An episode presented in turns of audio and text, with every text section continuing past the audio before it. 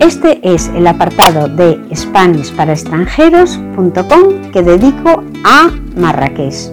Marrakech lo englobo dentro de la página de Marruecos.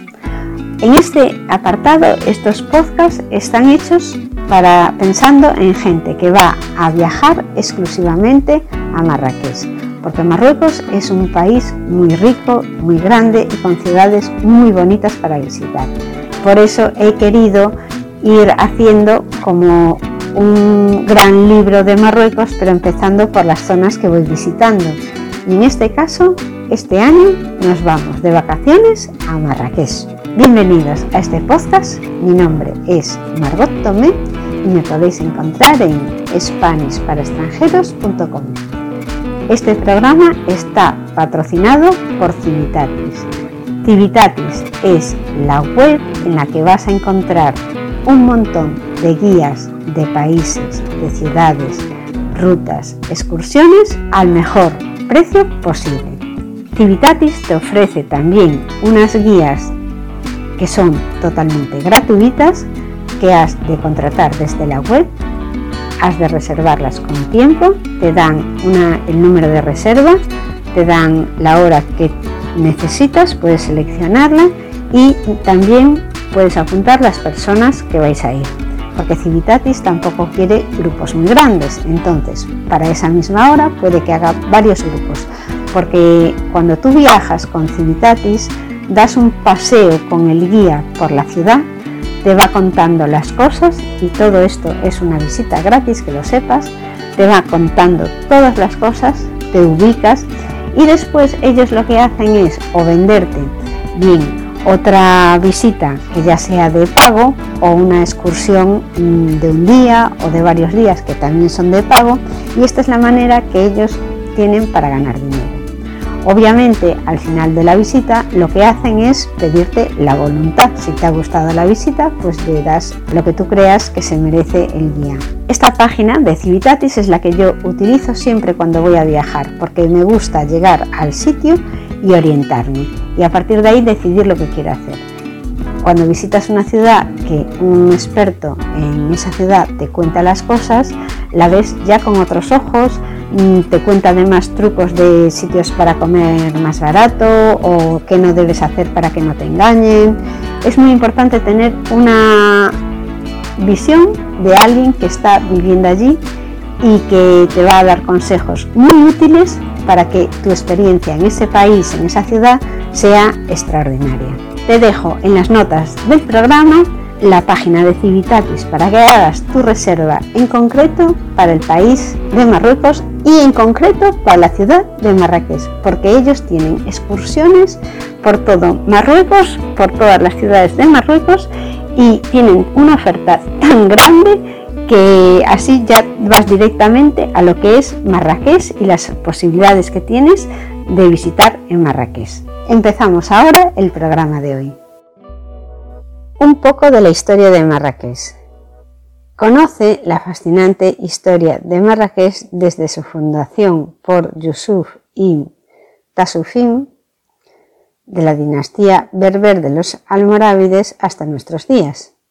La historia de Marrakech comienza con su fundación en 1062 por Ibn Tasfin, que instaló en ella la sede de la dinastía de los almorávides, habitantes de las Rábidas, escuelas propagadoras de la fe, desde la que almorávides conquistaron todo Marruecos.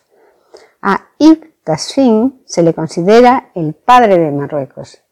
El califa almorávide Ab al Mumin, perdonad que lo haya pronunciado tan lento, mandó construir dos mezquitas. Una de ellas es la famosísima mezquita Koutoubia, inspirada en el arte de Al-Ándalus que recuerda a la Giralda. Derrotados los almorávides, se instaló la dinastía de los almohades, unificadores del Islam, bereberes que negaban la intercesión de los moravitos o santones ante Dios. La época almohade fue un periodo de gran esplendor para Marrakech. Numerosas construcciones la recuerdan como la majestuosa entrada de la Casba, fortaleza en la que existe también una mezquita. En 1230, al-Maimun de la dinastía de los Benimerines, ayudado por Fernando II, conquistó Marrakech. Poco después su hermano Abu Yusuf eliminó a los almohades y los benimerines gobernaron Marrakech durante dos siglos. En la etapa benimerín, la ciudad estuvo un poco olvidada y no hay vestigios que resaltar de su paso. A la dinastía benimerín o Marinier, como también se la denomina, la siguió la dinastía de los Watasi, y de esta, y por último, el poder pasó a la dinastía de los Jerifes. Los Jerifes son descendientes de Mahoma por línea de su hija Fátima casada con Ali. De Ali procede el nombre de Alawíes, dinastía a la que pertenece el actual rey de Marruecos y de ahí la denominación de reino alawita, anteriormente también llamado imperio jerifiano. Los jerifes tomaron el poder en el siglo XVI.